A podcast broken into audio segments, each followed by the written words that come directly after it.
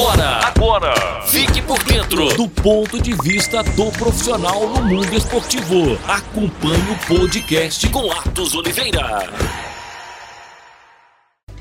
Olá, seja muito bem-vindo a mais um podcast com Atos Oliveira. Hoje, a conversa foi com Gabriele Gomes, ela que é produtora do Globo Esporte da Bahia, falando sobre a sua profissão e também dando outras opiniões sobre o mundo do esporte. Em uma das perguntas, Gabriele respondeu sobre a procura e as oportunidades dentro do jornalismo na Bahia. De alguma forma. Aqui na Bahia, o campo de jornalismo ele não é tão vasto assim, né? As oportunidades não são tão amplas, são poucas oportunidades. A gente tem a nossa maior emissora aqui na Bahia, que é a TV Bahia. Então, todo estudante de jornalismo acaba querendo trabalhar também na TV Bahia, que é uma filiada da Globo, né? Todo mundo que quer fazer jornalismo já fala logo que quer apresentar Jornal Nacional, por exemplo. Então, a procura pela produção, ela não é específica, mas muita gente quer trabalhar no meio da televisão, no meio do rádio, enfim, contribuir de alguma forma com esse conteúdo que vai ser passado nas TVs. Gabriele também falou sobre o sentimento que teve com o decorrer do tempo na profissão. Isso, porque foi meu primeiro contato com produção. Bate aquele receio. Você não consegue fazer o seu trabalho com muita eficiência, né? até mesmo por causa da experiência e tudo mais. Então, para mim, foi uma grande surpresa, porque eu me apaixonei pela área. Eu me apaixonei pela produção assim, de TV. Eu não esperava. E assim, todo mundo que trabalha é, na TV, com esporte ou não, começa como produtor né? Todo mundo tem um pouco de produtor ali do lado. Então, você começa como produtor, e aí você vai no repórter, você já vai fazendo outras coisas. Mas é uma área que eu me apaixonei por isso, não sei se eu tenho O a produtora também destacou qual é o maior desafio da sua profissão. Lidar com gente, eu acho lidar com gente é muito bom, mas também é muito difícil. Não é todo mundo que está aberto a falar, não é todo mundo que vai ser gentil ou educado, que vai te tratar bem. Por exemplo, eu tentei marcar uma entrevista em que o personagem me xingou, por exemplo, né? Falou, ah, você tem cara de que gosta de time tal. Você recusou da entrevista, me xingou. Então, assim, eu acho que o principal desafio é você tentar convencer a pessoa que aquela história vale e que é falar com gente é uma das melhores coisas que tem, mas é complicado. A produtora também destacou como é feito o trabalho na checagem dos vídeos para melhor aproveitamento dentro do site no Globo Esporte. Uma coisa que facilita muito a vida da gente que é o WhatsApp. Então, quando a gente recebe algum vídeo ou alguma informação às vezes a gente recebe por telefone ou pelo próprio WhatsApp também, né? Ou a hashtag no Twitter que a gente tem, que é o GE com você. A gente tem que checar com a assessoria do clube. Ó, oh, a gente recebeu isso aqui, confirma. É verdade, é antigo. Então, posso soltar? Não posso soltar? Ou então a gente também tem os meios, né?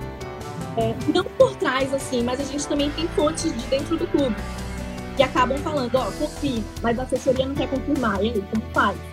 Então a gente também acaba tendo que dar essa confiança, né, esse passo de confiança, porque não foi o clube que confirmou, foi uma fonte de lá de dentro. Então a gente tem que escolher entre confiar ou não noticiar, ou perder o furo, por exemplo. Mas a, assessoria, pelo menos a Vitória, são muito boas aqui na Bahia, eu gosto de trabalhar com eles. E é, é muito bom mesmo. Eles confirmam, então falam a verdade mesmo, falam, ah, não, não deu, isso é falso, isso é mentira. Aí a gente deixa pra lá. E se perguntasse o que foi para ela o melhor de trabalhar no jornalismo esportivo? Há várias situações que podem engajar ainda mais a pessoa dentro de um trabalho. Contar boas histórias sociais que ajudam pessoas. Contar história do jogador, por exemplo, que tem uma família humilde, que conseguiu tirar a família, né, e dar uma vida melhor. Ou então falar de algum menino alguma menina que não tem oportunidades, que não tem estrutura, que não tem dinheiro, mas o sonho é de futebol, ser jogadora de futebol e tem talento. Então, o mais gratificante é contar a história mesmo, você se deparar com seus ídolos esportivos e se deparar com histórias bacanas a serem contadas. Gabriele também deu algumas dicas para aqueles que querem iniciar na profissão, falando sobre os principais métodos utilizáveis hoje em dia para aqueles que começaram e que também desejam entrar em outras áreas no mundo do programa esportivo. Passar, você tem que ter bons contatos, estar sempre atualizado nas redes, por exemplo. Eu uso muito Twitter, eu descobri muita pauta no Twitter, digitando lá uma palavra-chave, Projeto Social Salvador, Salvador Sport, e apareceu muita pauta, muita história boa para ser contada. Então, estudar bastante, né? Ter, conversar com pessoas da área. No início eu conversava muito, eu converso até hoje. Eu encho o saco dos meus colegas de trabalho, pergunto, ah, mas como é que faz isso? Como é que chega nesse nível? O que é que eu tenho que fazer para melhorar? E, conversar com quem já é da área, com quem já tem muita experiência, né? Ver o que é que pode fazer de início, como começar. Em 2017 eu entrei na faculdade e eu e mais quatro a gente nós criamos o, um portal esportivo, né, o Entre Linhas, e a gente tinha um canal no YouTube também que tinha podcast. Então a gente acabou aprendendo edição de vídeo, edição de áudio, é, como escrever. A gente pegava o texto e mandava para um jornalista, por exemplo. Tem um amigo meu do GE do Rio que eu mandava sempre meus textos para ele, falava, pô, ele tá certo, a maneira correta. Aí ele me dava os toques, eu reescrevia e aí publicava. Então, nesse início, foi muito bom. Hoje, por exemplo, um menino veio falar comigo no Instagram, perguntando como começar, né? E aí eu falei, cria um blog, cria um canal no YouTube, fala do que você gosta. Falar de esporte pra quem gosta é muito bom. Mas assim, amor não é suficiente. Você tem que ter um desenvolvimento, né? Você tem que ter uma especialização, então ter algo novo eu aprendi a mexer com Premiere cedo, aprendi a mexer com Photoshop cedo, que a gente acaba nem usando também na produção. Mas nessa parte do portal a gente aprendeu muita coisa, muita coisa de verdade. Então, para quem quer começar, cria um site, cria um canal, pede ajuda, chama amigo que gosta, acompanha futebol, acompanha um vôlei, um handball, qualquer outro esporte, fala. Ou então pega um assunto que é carente na sua cidade. Aqui em Salvador, por exemplo, o futebol é mais forte. A gente não tem um outro esporte assim, né? Basquete, um vôlei, é muito difícil. Então, pega esses esportes e fala sobre. A produtora também destacou as novas plataformas e streamings que foram sendo feitos de acordo com o avanço da tecnologia e o benefício deles para a informação e também a opinião no mundo do esporte. Às vezes uma pessoa ele não tá com tempo ali para ler uma matéria ou não tá em casa para assistir ou celular, nada. Você ouve o podcast mais fácil. Você tá dirigindo, você escuta rádio.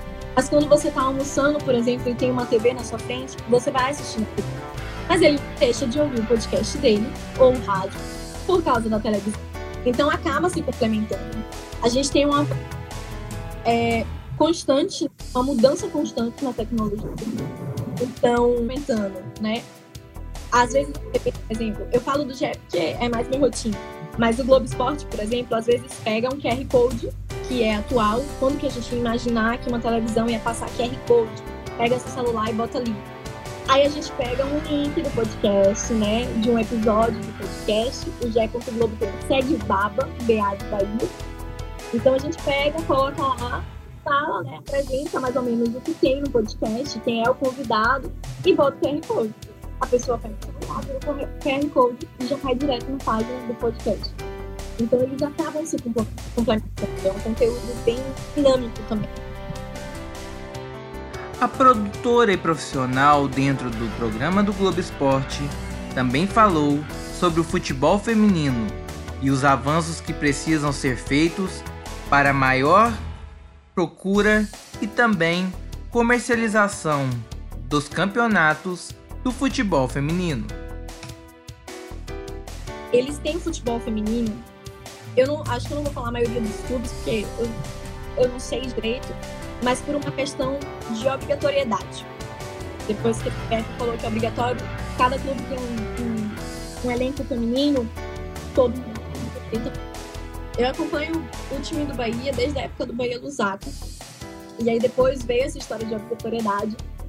E são meninas, por exemplo, é, de outros estados que vêm para cá em busca de uma oportunidade melhor.